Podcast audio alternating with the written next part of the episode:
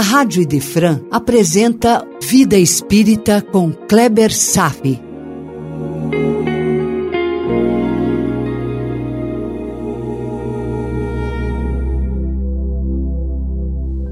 Os Mensageiros, Prefácio, Parte 2 Olá, meu irmão. No encontro anterior, começamos a estudar as palavras de Emmanuel na sua introdução do livro Os Mensageiros. Dentre outras informações, analisamos o que ele nos expôs sobre o filtro cerebral. Nos disse que o cérebro é o aparelho da razão e nos disse que após o desencarne, nossas impressões do ambiente espiritual ainda permanecem adaptadas ao estilo do nosso cérebro. Como a natureza não dá saltos, é esperado que mantenhamos algumas características próximas ao que experimentávamos quando encarnados. Com o tempo, novas características vão se libertando e passaremos a experimentar um mundo espiritual com as qualidades mais depuradas, já distantes das características que o cérebro assumia como aparelho da razão. Vivemos a era da razão progresso atual em que o nosso cérebro processa as informações, no nível acima dos outros animais. E após o desencarne, ainda processamos o mundo espiritual de forma racional, com a impressão de que está se usando os cinco sentidos, mas é só uma impressão. Isso porque a natureza não dá saltos, como já dissemos antes. Desencarnado, você não tem mais os cinco sentidos mas ainda por um tempo acreditará nisso, terá essa impressão. Quando você desencarnar, vai pensar e se relacionar com a vida espiritual basicamente no mesmo nível de consciência como está pensando agora na vida na matéria. E durante a vida espiritual, lutará para expandir seu nível de consciência, o que o Emmanuel chamou de iluminar o raciocínio nesse novo ambiente vibratório. Está dizendo que ao desencarnar seremos os mesmos, mas com tempo e com outras condições poderemos expandir as capacidades de pensar sem a restrição da matéria.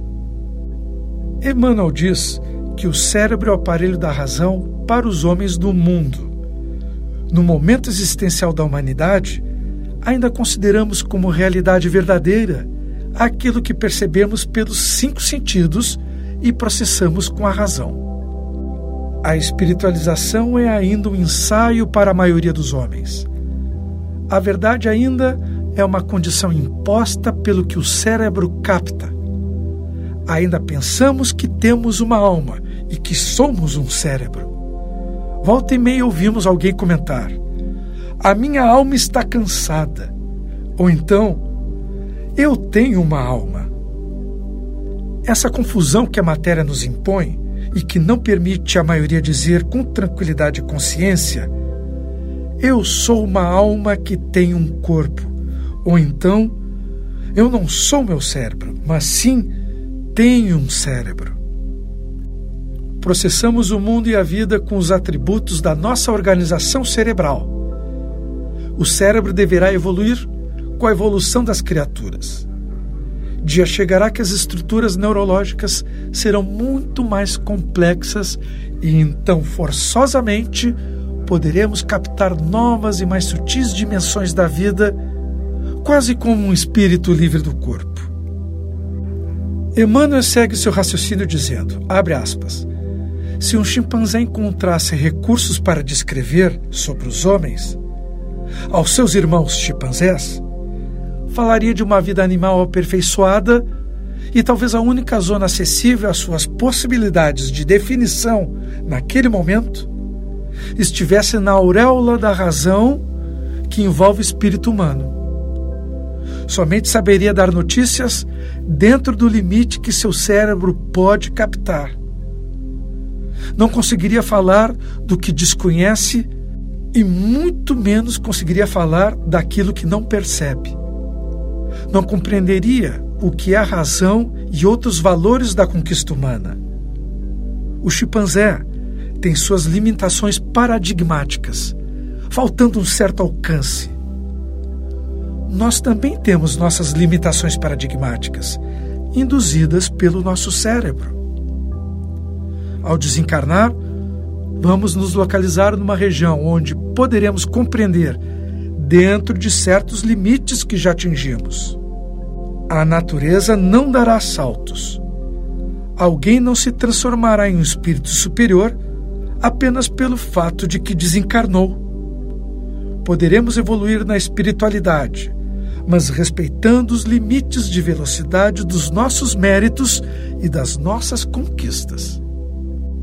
No final das contas, todo o processo de percepção cada vez mais sublimada será diretamente dependente do esforço, do trabalho, para se efetuar uma verdadeira renovação interior. Vai requerer muito esforço e disciplina pelo autoaperfeiçoamento. E se nos dispusermos a arregaçar as mangas pela busca dessa meta, podemos ter absoluta certeza de que não nos faltará o apoio da espiritualidade. Não falta a influência dos bons espíritos. No entanto, temos que considerar a dura realidade de que os homens ainda não colaboram muito para receber o apoio dos bons espíritos. Como disse Emmanuel, abre aspas, não é fácil prestar assistência aos homens, pois não é uma obra mecânica. Fecha aspas. Porque não nos preparamos, não nos cuidamos bem, não fazemos o que é necessário. E o que é necessário então? Ouça essa linda frase agora. Abre aspas. É indispensável lavar o vaso do coração para receber a água viva abandonar os envoltórios inferiores para vestir os trajes nupciais da luz eterna. Fecha aspas. Para receber ajuda, também temos que nos ajudar. André Luiz recebeu ajuda direta, após oito anos no umbral, porque lavou a sua alma com o pranto do arrependimento. No livro que doravante vamos estudar, conheceremos mais um benfeitor chamado Aniceto. Já fomos apresentados a Lísias, os ministros Clarencio e Genésio, para Dona Laura, para Narcisa, a própria mãe de André Luiz. Agora, uma aventura aqui na Terra, com o luminar que vem nos ensinar nas escolas da fé o significado de entrega e do trabalho útil. Mas o seu trabalho se transformará em luz em nossos corações apenas quando aceitarmos nossa parte na tarefa. Essa é a dificuldade, ou seja, nos abrirmos para receber a instrução superior, lavar o vaso do coração. Temos um cérebro que desenvolveu um paradigma de mundo para transitar sem dificuldade nesse mundo, mas que cobra o preço da acomodação para não sair da zona de conforto, para não se desgastar no esforço essa é a dificuldade que os nobres espíritos enfrentam quando vêm nos ajudar, ou seja, a resistência de nossa parte.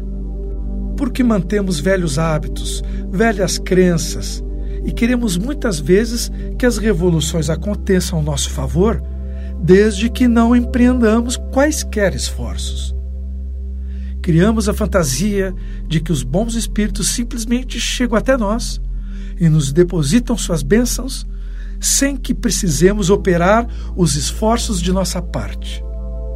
Mas, nas palavras de Emmanuel, abre aspas, se procuras, amigo, a luz espiritual, se a animalidade já te cansou o coração, só a transformação de ti mesmo à luz da espiritualidade superior te facultará acesso as fontes da vida divina. Compreendeu?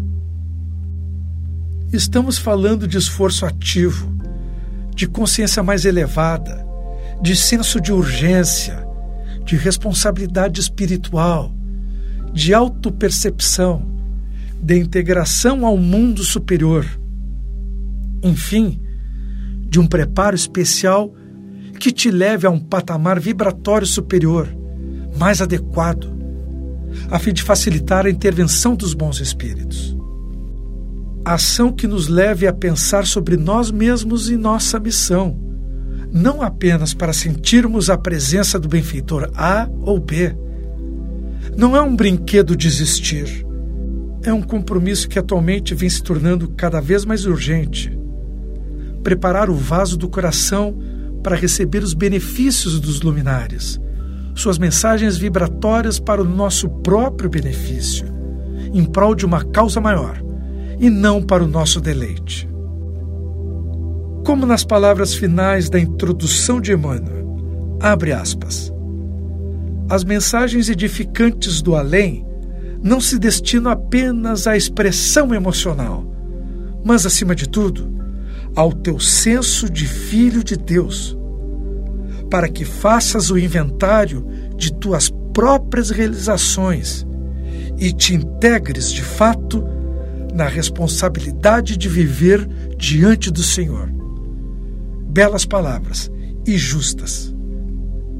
Esse é o grande compromisso que se espera que todo discípulo honesto assuma diante das luzes que estão dispostas a servi-lo de boa vontade, pela causa maior do amor de Deus. Por hoje era isso, mas quero reforçar um recado que já há bastante tempo dei a vocês. É importante a cada capítulo que se estude que você leia antes de ouvir os programas. E se sobrar um tempo, leia antes escute os programas relacionados àquele capítulo e depois releia e você terá uma grata surpresa. Então, desejo paz a todos e até breve.